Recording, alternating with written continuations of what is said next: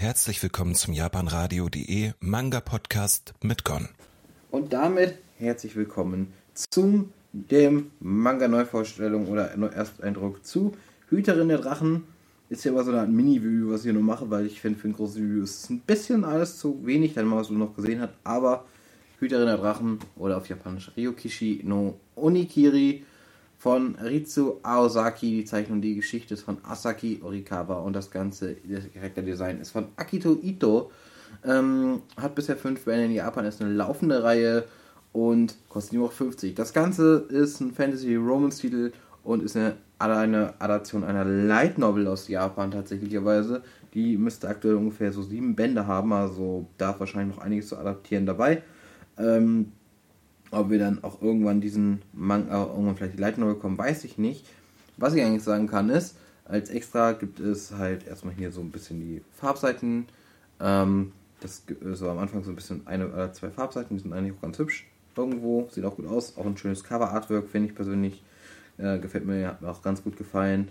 Und man hat ein gewisses Romankapitel. Ich weiß nicht, ob es jetzt extra für Manga gemacht wurde oder nicht, aber es ist ein kurzes Roman, ähm, wo man noch ein paar Hintergründe erfahren kann. Ja, ähm, worum geht das Ganze? Wir haben hier quasi ein, eine Fantasy-Welt, halt eine Fantasy-Welt, in der es halt quasi ja, Drachen gibt und auch Drachenritter. Und da gibt es auch den Kommandanten, der gute Hubert. Der ist mit Melissa auch befreundet, wenn man so möchte. Also die sind nicht nur bekannt, sondern auch ein bisschen sind auch befreundet. Und äh, ja, ich sag mal, Melissa arbeitet dort halt am Königshof als Hausdame und ja, ist halt auch, wird auch 16, also ist so langsam erwachsen. Und natürlich geht es auch dann darum, wie geht das in der Zukunft beruflich weiter. Und ähm, deswegen, äh, ja, geht es halt so ein bisschen am Anfang rum, ähm, wie sie das halt entwickelt. Dann kommt dazu, dass halt eben der gute Hubert natürlich sie wirklich, äh, wie soll ich ausdrücken, der ist halt dann auf einmal auch verschwunden, taucht dann wieder auf. Ähm, dann erfährt man halt quasi in seiner Familie einen dramatischen Todesfall gehabt, weswegen er jetzt in Anführungsstrichen halt eben, wie das ausdrücken, ähm, das ist der Grund quasi, dass er jetzt äh, dann halt eben nach einer weiteren Haus- und Hofdame sucht. Und was das Besondere ist, ähm, er wohnt quasi im Gebiet der Drachen und muss sich um die kümmern, sie beschützen. Und er braucht halt auch jemanden einfach, der halt eben die Drachen füttert und sich mit denen beschäftigt dort vor Ort und quasi die Leute, die dort auch wohnen, ein bisschen quasi in Anführungsstrichen zu beschützen, sage ich jetzt mal, oder ähnliches. Und ähm, dafür braucht er sie halt, denn sie hat sich von Anfang an gut mit ihr, mit seinem Drachen, dem der weißen Königin, ähm, die halt weiße Schuppen hat und blaue Augen hat, was sehr, sehr hochrangiger Drache ist, ihm ähm, angefreundet, schon als Kind und ja, natürlich als Jugendliche ist es immer noch so. Und dementsprechend ist das halt so, dass sie eigentlich eine sehr gute Connection auch zu, also sehr gute Verbindung auch zu den anderen Drachen hat, einfach so ein bisschen. Ähm, ja, natürlich kommt da noch ein gewisser Love-Part dazu, denn ihr Hubert quasi bietet ihr als zweite Stelle, zweite Stelle an, von wegen zu tun, als wenn sie ihr Liebhaber wäre, denn ja, sein Bruder, der jetzt verstorben ist, von wer jetzt quasi das, die Grafschaft übernommen hat und weswegen er auch aus den äh, Drachenrittern austreten musste, der ist ähm, tatsächlich verlobt gewesen. Und die Verlobte hat auch noch einen ganz komischen, ich sag mal, Mitbringsel oder jemanden, den, den sie als Personal mitgebracht hat, ähm, um quasi im Endeffekt sie loszuwerden, diese Verlobte, tut, äh, tut er so oder möchte er so tun, als wenn er mit ähm, halt Melissa zusammen ist und äh, für Melissa ist das eigentlich gar nicht so schlimm, vielleicht auch einfach, man weiß es nicht. Aber gucken, wie sich dann weiterentwickelt. Ja, ähm, das ist das, worum es storymäßig so geht. Äh, die Frage ist natürlich, kommen sie zusammen und was passiert mit den Drachen und was ist mit der ehemaligen Verlobten? Und das sind natürlich so Sachen, die man sich natürlich auch ganz gerne mal stellen möchte. Ähm, oder die ich mich ganz gerne stellen möchte.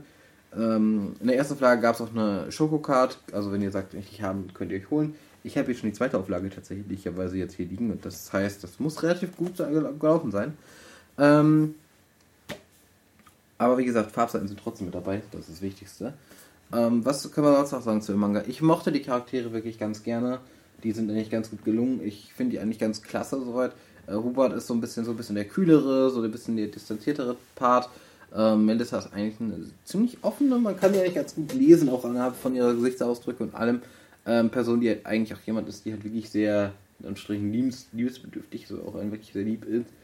Und ähm, zum Beispiel, das muss man sagen, die, ja, die ist halt eigentlich jemand, den ich zum Beispiel ganz gerne mag. Ähm, Zeichnungen finde ich eigentlich ziemlich gelungen in dem Manga. Ich mag auch die Drachen, wie sie aussehen. Ich bin ja ein großer Eragon der Drachenreiter-Fan. Es gibt so ein bisschen diese Vibes zum Teil. Also gerade mit jetzt mit Hubert und seinem Drachen und allem. Ähm, aber natürlich ist das hier ein bisschen mehr so diese Ruins-Geschichte, während das Eragon so mehr der klassische High-Fantasy ist. Ähm, trotzdem muss ich sagen, es ist insgesamt ein sehr schöner Manga. Und ich bin eigentlich damit echt glücklich, wie er ist. Die Entwicklung, die auch im ersten Mal passiert, ähm, auch wie Melissa wahrscheinlich sich irgendwann mal ähm, tatsächlicherweise die Geschichte, die Melissa hier durchleben wird oder was dort erzählt wird, das klingt auch eigentlich ganz interessant und ganz spannend, tatsächlicherweise sogar, weil es einfach so viel ist wie, dass sie halt einfach wirklich, ähm, ja, sage ich mal, für mich persönlich zumindest einfach dieses, diese Geschichte ist von wegen, was macht jetzt die Verlobte, will die jetzt was Gutes, ist die jetzt was Böse, ähm, was ist mit den Drachen, was passiert damit, vor allen Dingen auch, weil das kommt ja darüber hinaus, es geht ja nicht nur um die Romans-Geschichte, es geht ja um die Drachen. Und das ist irgendwo das, was für mich am Ende das Ganze catcht. Und deswegen würde ich auch sagen, empfehle ich das eigentlich auch immer noch, den Manga weiter zu verfolgen. Ja. Und damit würde ich sagen, beende ich diesen Podcast. Wie gesagt, es gibt eine Leseprobe dazu, könnt ihr euch auch mal einschauen. Und dann würde ich sagen, viel Spaß. Bis zum nächsten Mal. Euer Gon. Ciao.